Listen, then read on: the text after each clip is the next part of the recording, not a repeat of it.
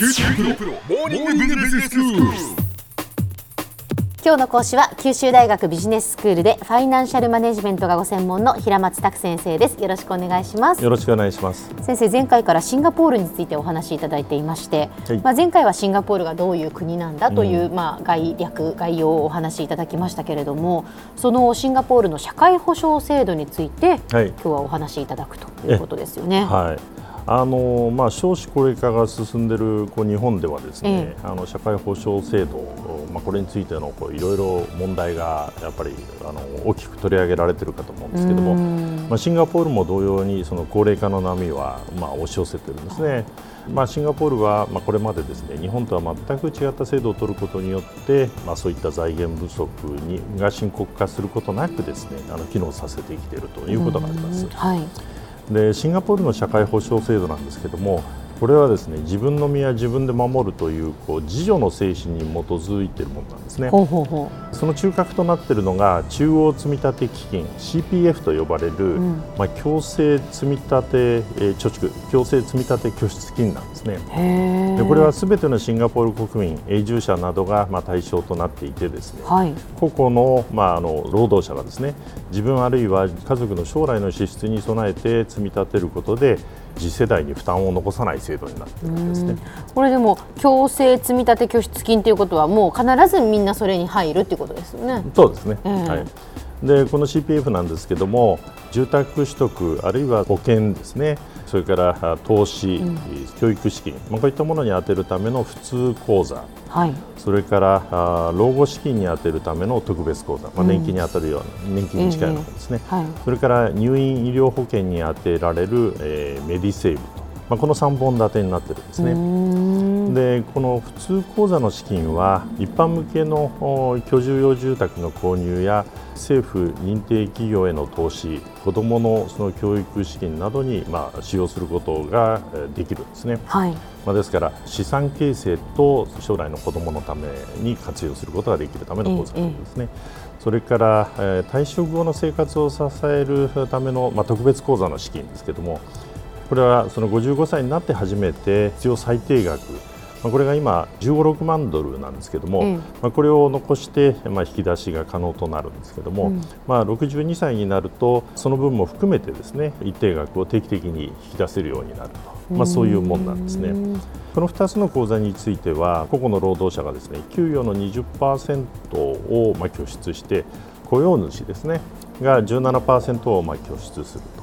原則そういうことになってるんですけども、はいはい。これがその拠出率は年齢に従ってですね、まあ、軽減されていくんですね。ですねで最後のメディセーブなんですけどこれは個々のえー労働者がまあ給与のまあ6から8%をこう積み立てるということなんですけども、まあ、原則その入院費のために取り崩せるんですね。このメディセーブを保管するものとして大きな病気や高額医療に備えるためのメディシールドと呼ばれるものや近年のその所得格差を反映してですね低所得者のためにメディファンドといったようなものも医療費のためには補完的に設けられているんですね。でつまりそのシンガポールではその貯蓄という形でその個々の労働者に住宅所得やまあ投資を通じた資産形成をさせるとともに、まあ、入院費や老後資金への備えをまあ強制的に行わせてですね、本人及び家族の将来の負担にまあ当てさせると、まあ、これが基本になっているわけですね。でそして医療費で言えば入院費についてはメディセーブから支出可能ですけれども、通常のその通院治療についてはですね、まあ、みんな基本的には働いているということを前提にですね、まあ、全額自己負担ということになっているんですね。政府は制度的に、まあ、これを管理しているわけですけれども、まあ、その中で、まあ、基本的には個人の責任において、まあ、あの対処させると、まあ、そういう形の、まあ、制度をとって政府の管理と個人の責任の部分を、まあ、明確に分断しているわけですね。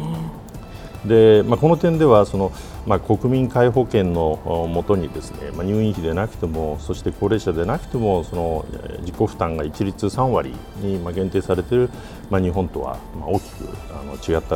えー形になっているんですね。そうでねそ。の日本の医療制度では個々の労働者が自分のために積み立てるんではなくて、まあ、同世代間あるいはその世代をまたぐ形のその多数の拠出で患者となった人の医療費を、まあ、相互に補うような形になってますね。ええでまた年金金制度でも積み立てを基本とはしてるんですけれども、まあ、実際のところは同世代間およびその世代をまたいでのその補填が行われていると、しかもそれらはですね財源不足をまあ財政資金によって補填しているわけですね。はいでつまりこう日本ではですね国民がそれぞれ所得に応じた拠出をすれば、まあ、一応その一定の生活が保障されるような、まあ、給付が行われる制度となっているわけですね。ところが一方ではその住宅取得とか資産形成に関しては、まあ、政府の関与は、まあ、あってもその住宅ローン減税とかですね、まあ、そういうその税制面などでの優遇といった、まあ、間接的な政策にとどまっているんですけれども、まあ、一方でシンガポールは強制的にこう資産を形成させるということをやってるわけで、えー、まあ、その結果あの持ち家比率で見るとまあ、シンガポールが8割なのに対して、うん、まあ、日本はこう、まあ、6割と差が生じているということが言えるんだと思いますね。シンガポールは8割が持ち家。そうなんですね。ですね、うん、まあ、でもまあどちらがいいのかっていうのはこれ一概には言えないんでしょうね難しいところですよね、えー、えー、まあ、こうしたその自助を基本とするか、まあ、日本みたいに共助あるいはその控除を基本とするかという点で、うん、まあ、シンガポールの社会制度とその日本の制度はまあ大きく違っているわけですけれども、うん、ただ言えるのはその自助の制度っていうのはある意味効率性という面で優れているということは言えるんだろうと思うんですね。ほうほう少子高齢化の進展によって、まあ、日本ではその社会保障制度がまあ深刻な財源難に陥っているわけですけれども、まあ、シンガポールは出生率ではですね1.25と、まあ、日本の1.42をこう下回るぐらいの、まあ、実は少子高齢化が進んでいるんですけれども、はい、今のところはですね問題は深刻化せずに今進んでいるということですね。でもちろんおっしゃったようにそのシンガポールと日本ではさまざまな違いがあってですねそれとその制度の歴史的な背景も大きく異なっていますので、まあ、シンガポールの制度をそのまま日本に転用すればいいということではないんだろうと思うんですけれども日本もこれからその変化を迫られる時代においてはですねこういったそのシンガポールの制度というのは、まあ、一つの回答例ということは言えるんじゃないかと思います。では先生今日のまとめをお願いします。はいえーまあ、資源も持たず日本以上にこう世界の変動の波にさらされている、まあ、シンガポールでは、まあ、高度な管理のもと、まあ、自助を基本とした効率的な社会保障制度が、まあ、引かれてまして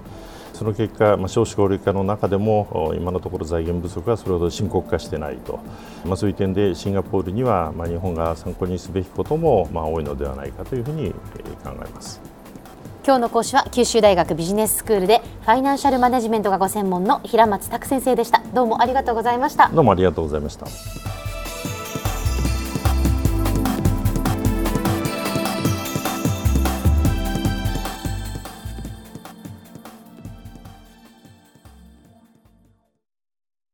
QT プロは通信ネットワーク、セキュリティ、クラウドなど QT ネットがお届けする ICT サービスです九州中に展開した光ファイバー網を基盤に一番身近なビジネスパートナーとして九州の企業自治体の皆様をサポートします。詳しくは QT プロで検索を。